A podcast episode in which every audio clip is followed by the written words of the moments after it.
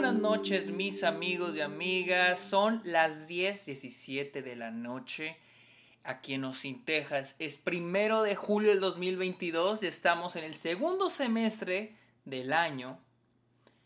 Y casi una semana después de su estreno, al fin vi The Black Phone. Una película que tenía muchísimas ganas de ver. Me gustó, no me gustó, superó mis expectativas, me decepcionó lo van a descubrir en este episodio. Pero antes, bienvenidos a OK, este, este podcast donde yo les hablo de cine, de series, de la temporada de premios, de festivales y otros temas relacionados al mundo del cine. Mi nombre es Sergio Muñoz. Recuerden seguirme en redes sociales como arroba el Sergio Muñoz. Estoy en TikTok, estoy en Twitch, estoy en Letterboxd, estoy en Twitter, estoy como arroba el Sergio. También estoy en Letterboxd como Sergio Muñoz Esquerdo, donde pueden ver todas las películas que veo a diario.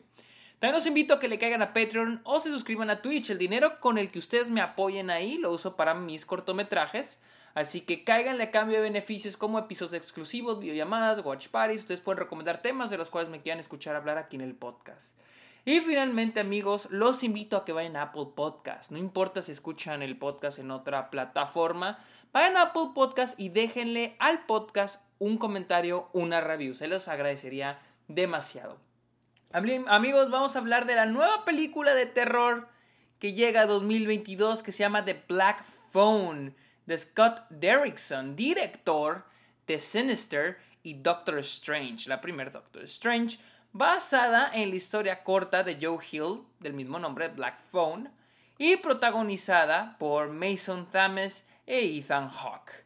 Este, la película sigue la historia de un niño Finn, creo que se llama Finny, Finny, quien es secuestrado por un secuestrador de niños que anda suelto en el pueblito en el que vive, que creo es en, en Omaha, en Omaha, Nebraska. ¿Omaha es de Nebraska? Creo que sí, en Omaha.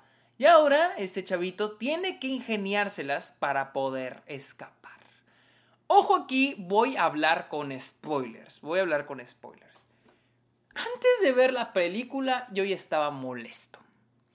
Esta película me había llamado mucho la atención simplemente por el póster. Este, yo no sabía nada, literalmente yo no sabía nada de esta película hasta que cuando fui a ver, creo Top Gun Maverick, pasaron el tráiler. O antes, fue en Cinépolis, en México. Pasaron el tráiler y qué horror. El enemigo número uno de esta película es el tráiler. El tráiler revela todo todo lo revela el tráiler. O sea, yo me imagino esta película si lo hubiera visto sin saber nada, probablemente la hubiera disfrutado un poquito más. Sin embargo, para mí sigue siendo una película muy decepcionante. Como les digo, la película sigue a Finny, un niño en este pueblito en el que un secuestrador de niños, anda suelto, varios niños ya han sido secuestrados, y de repente pues le toca a mi compadre le toca ser secuestrado y ahora tiene que escapar. El problema número uno para mí de esta película es que hay tantas cosas de relleno, muchísimas cosas de relleno, que digo, si quitara todas esas cosas, que se me hacen tan innecesarias en la película, esto podría ser un cortometraje. Y ojo, está chistoso porque yo no sabía que esta película estaba basada en una historia corta. Sabía que estaba basada, era una adaptación, pero pensé que era una novela. Y cuando yo le dije a Luisa, que ella, Luisa mi novia, eh, ella sí le gusta mucho Joe Hill, de hecho ella estaba muy emocionada por esta película. Le dije, es que hay tantas cosas que sobra que yo, os hubiera estado perfecto como un cortometraje. Y ella dijo, es que en realidad esto es una historia corta. Y es que hay tantas cosas que le sobran a esta película que ahorita les voy a dar algunos ejemplos de ellas. De hecho, creo que les voy a decir todos. De hecho, no. Ustedes saben, yo aquí no tengo un guion, simplemente voy a estar hablando. yo en este podcast yo hablo de lo que opino, a diestra y siniestra. Y va a haber muchas cosas que probablemente, se me van, que, que probablemente me van a faltar. Pero hay muchas cosas en esta película que sobran. Para empezar, tenemos la trama pues, del niño, ¿no? Que es este secuestrado. El niño que es secuestrado y ahora tiene que ingeniárselas para escapar. Ahorita hablamos de eso, pero esa es la trama principal. Luego tenemos la trama de la hermanita y esta cosa de que ve cosas en sus sueños. que para mí la verdad se me hizo sacado del calzón. La honestamente se me hace muy sacado del calzón. Porque les voy a decir algo. Obviamente sabemos que aquí, les digo spoilers, pues aquí el punto, spoilers aunque viene, esto viene en el tráiler. Pues sabemos que este chavito Fini va a ser ayudado a escapar. Va a recibir ayuda para escapar por parte de los niños que fueron secuestrados anteriormente. Y les voy a ser honesto. Eh, les digo, se llama Black Phone porque hay un teléfono adentro de, la habitación donde este niño es secuestrado y por ahí se comunican los fantasmas o lo que sea. Y lo que voy es que yo no cuestiono el que por qué los fantasmas se comunican. No, la verdad, acepto eso, eso como parte de la lógica. Lo acepto.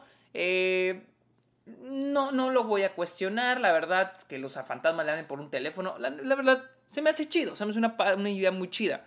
Pero esto de que la niña ve sueños, en sus sueños ve cosas, se me hace muy sacado del calzón. Eh, esa trama para mí va de sobra. Sí, ahorita sigo explicando. Lo tenemos, la, la, tramita sí de los detectives. Y trama entre comillas porque en realidad no hay una, no hay un trama, una trama entre los detectives que siguen el caso. Nunca vemos en realidad, vemos una o dos o tres escenas donde los detectives están en acción, donde literal a, los, a los detectives, a los personajes los estemos viendo, los, los vemos haciendo algo. Son dos o tres escenas en toda la película. Luego nos meten algo del hermano del, del, del personaje de Ethan Hawke, que la verdad tampoco, o sea, ahí nomás les digo, puro relleno, porque al final no lleva a ningún lado. O sea, no lleva a ningún lado ese pedo. Luego tenemos el final, este, ya estoy brincándome al final, el final en el que la niña, la hermanita Finny, le dice a los detectives que ella sabe dónde está, dónde está el, secuestrador, porque lo vio en un sueño. Cáguense, porque lo vio en un sueño y los detectives dicen, ay, pues fuga. O sea, y digo, ok, está bien. Pero al final, si se fijan, al final, y ahorita vuelvo ahorita lo de Finny, llegamos a un clímax que de a tiro ahora sí incoherente, un clímax donde todo pasa, todo pasa. Eh, eh, el, hermano del secuestrador halla en la habitación donde tiene a los niños donde tiene al niño secuestrado, mata, el güey mata a su hermano, Finny se enfrenta en una batalla final contra el malo que es Ethan Hawke, este, al mismo tiempo que la niña le dice a los detectives y los detectives se van, eh, caen en la casa equivocada, pero resulta que en esta tienen Ah, no, no. En, e, sí, en esta, en esta casa tienen los cuerpos. O sea, si quitamos la parte de los detectives y la parte de, la niña y que encuentran los cuerpos, honestamente, si lo quitamos, lo único que le afecta a la película es la duración. Porque de ahí en fuera la trama no, no le suma nada. En serio a la trama de la película, toda la trama de los detectives, la, trama del hermano del asesino, la trama del hermano y, y de los sueños, no aporta un carajo. En serio, no aporta absolutamente nada y es puro relleno. Ahora, no sé por qué empecé a hablar de eso, yo creo que debe haber sido después, pero bueno. Ahora hablamos, hablemos de la trama principal. Les digo, el que el niño, que Fini este, se comunique con los fantasmas de estos niños, yo no me causa problema. A mí lo que me causa problema es el, el establecer la lógica de la película. Primero, ¿por qué? Número uno, ¿por qué estos niños se comunican particularmente con este niño? No me quedó en claro, tal vez Tal vez no escuché, tal vez me apendejé, tal vez lo explicaron, tal vez los niños, otros niños sí se comunicaron con el niño anterior y no la armó, y luego anteriormente al otro niño y tampoco la armó. Entonces, me imagino que siempre se comunican con el niño que está ahí. Pero aquí mi pregunta es, ¿cómo saben cómo escapar? ¿Cómo saben cómo escapar? Esa es una. Esa es, esa es otra. La otra es las conveniencias y los stakes de la película. Yo les he dicho, los stakes es ¿Qué va a pasar? O sea, lo que me, a mí me tenga tenso, lo que me crea, lo que la película, cómo la película genera tensión y cómo generas tensión aumentando los stakes. ¿Y cómo lo haces? Bueno, pues si el niño no logra salir, ¿qué le va a pasar? Y es de que no hay consecuencias. Al niño no le pasa nada. Les voy a poner un ejemplo. Primero que nada, la conveniencia de que cada vez que el niño la va a cagar o va a hacer algo malo, ring ring, suena el teléfono para salvarlo y decirle que no lo haga. Entonces, los niños siempre van a estar ahí para decirle qué hacer y cómo salvarlo. Ahí me disminuyen los stakes, hay menos riesgo. Número dos, no hay consecuencias tangibles. El niño es fin y hay un momento donde desbarata la reja de la ventana. Hay otro momento donde desmadre la... Ah, hace un agujero en el suelo y otro en la pared donde tiene las carnes el asesino. ¿El asesino dice algo? No, no se da cuenta o no, no, al parecer no hay consecuencias de eso. Y para mí lo que me terminó de chingar la película fue la primera vez que trata de escapar Finny. Porque algo que nos establece la película es que todos los niños fantasmas, cada vez que han tratado de escapar, cada vez que tratan de escapar, el asesino los atrapa y los mata, como castigo. Por tratar de escapar, los mata.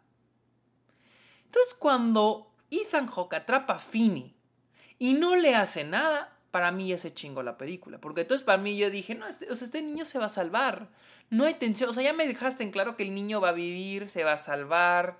Este, cada vez que la vaya a cagar, los fantasmas le van a hablar para, para detenerlo. O ya vimos que salió, lo atrapó el asesino y de todos modos no le hizo nada. Para mí, los stakes, para mí estoy perdiendo mi tiempo. Es que para, y es que para mí, o sea, se oye muy gacho, o sea, no me gusta hablar así, pero para mí haber visto esta película fue una pérdida de tiempo, una pérdida total de tiempo. Este, la, la película ahora, para mí la película es un thriller. No sé por qué la película se esfuerza demasiado en ser una película de terror. Lo único terrorífico son los jumpscares baratos, que ponerlos a los niños muertos, los fantasmas, así como para choquear, así con la sangre abiertos. O sea, también me parece innecesario. O sea, solamente se nota que es, lo, es como para transformar esta peli este thriller en una película de terror, pero de una manera tan barata, honestamente, muy, muy, muy, muy, muy, muy barata. La banda sonora me parece terrible, la banda sonora se me hace tramposa, terrible, eh, parecen los, los, los Transformers cuando se... O sea, no tiene nada de gracia la banda sonora. Eh, Ethan Hawke podría decir que Ethan Hawke es lo mejor de la película, pero tampoco, tampoco es decir mucho, la verdad, porque Ethan Hawke hace una... Hace un, da una buena actuación, pero tenés un poco cansado estos villanos que se comportan como el guasón de Hitler. Es malo. O sea, me da hueva. Eh, Ethan Hawke se hace desperdiciado. Siento que es una buena actuación en un personaje que ni fu ni fa, la verdad. Les digo, tenemos más rellenos, más rellenos los flashbacks de los niños muertos, de cuándo los van a atrapar. Tenemos este flashback de, de este niño muerto, uno de los niños que murió, que es muy agresivo, que era un bully. Y, también que, le, que, es el que le dice el número de la casa a la niña en el sueño. Les digo, o sea, para mí es... Había escenas que digo, ¿qué? ¿Cuál es el propósito de esta escena? ¿Qué, ¿Hacia dónde está llevando esta escena la, trama de la película? O sea, ¿hacia dónde le está empujando? O sea, porque para mí la trama nada más está adentro de... de para mí la trama es nada más lo que ocurre adentro de la... Pues de, la, de, de donde esté el niño, donde está Finny secuestrado. Para mí esa es toda la película. No necesito más. Y el problema es de que si quitamos todo lo que les digo que les sobra, pues que quedamos unos 30 minutos de película.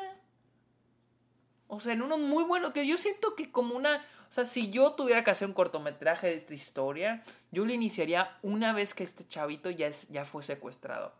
Lo iniciamos adentro. Iniciamos con que le empiezan a hablar. Pero se está, está lleno de cosas tan, tan, este, pues que sobran y terminan haciendo la película, mm, o sea, exageradamente incoherente. Este, para mí, la, fotografía está bien, eh, está bien, pero honestamente, eh, la, verdad, la película me parece una decepción total, la verdad, se me hace muy decepcionante. Es una película que pudo haber sido la mitad, o sea, la mitad de lo que nos mostraron. El soundtrack ni, hablar. Ethan Hawke desperdiciado. En serio quiero decir algo bueno de esta película, pero jamás sentí tensión, jamás sentí miedo. Este, ya me causaba cansancio y, al, a cierto punto risa. Eh, cuando el Fini mata al asesino se siente tan anticlimático, es como que esto es todo, ya así tan fácil, así tan sencillo. Ay, no, no, no, no, no, o sea, fue... No, o sea, en serio, y en serio quiero ver, he visto a mucha gente que le ha encantado esta película y trato, en serio, trato de buscarle por dónde, pero yo nomás no, no yo nomás no, no, no encuentro el, el, qué es lo que le está encantando a la película, a, la gente, perdón, de esta película. Eh, pero bueno, estoy seguro que, que, me faltan más cosas, pero ya, fue, ya es suficiente. Este, también otra cosa, ¿qué onda con esta cosa de la película de hacer comedia a través de hacer que los niños digan groserías? O sea, fucking, fucking, fuck, fuck, fucking, fucking, fuck, ja, ja, ja, ja, todos en la sala. O sea, ¿e-, ¿eso es, ¿eso es la comedia? O sea, ese es el chiste, ese es el, ese es el esa es la broma. Poner a, a, los personajes a decir groserías, ah, ja, qué risa. O sea, no, ya, ya, por favor, ya. Amigos, esta fue mi opinión de Black Phone, la, cual está disponible, está en, en cines. Eh, al parecer está en cines en todo el mundo, no está en Latinoamérica, está en Estados Unidos. Para que la vean si tienen muchas ganas de verla. Si, si están entre sí, no, yo les digo que se la ahorren, la verdad. Pero esa es mi opinión. Eh, amigos, recuerden seguirme en redes sociales como arroba el Sergio Munoz, en este Letterboxd como Sergio Muñoz Esquer. Y les recuerdo que le caigan a Patreon, los invito a que le caigan a Patreon y se suscriban a Twitch. Amigos, amigos, amigos, muchas gracias por escuchar este episodio. Que tengan muy bonita noche. Bye.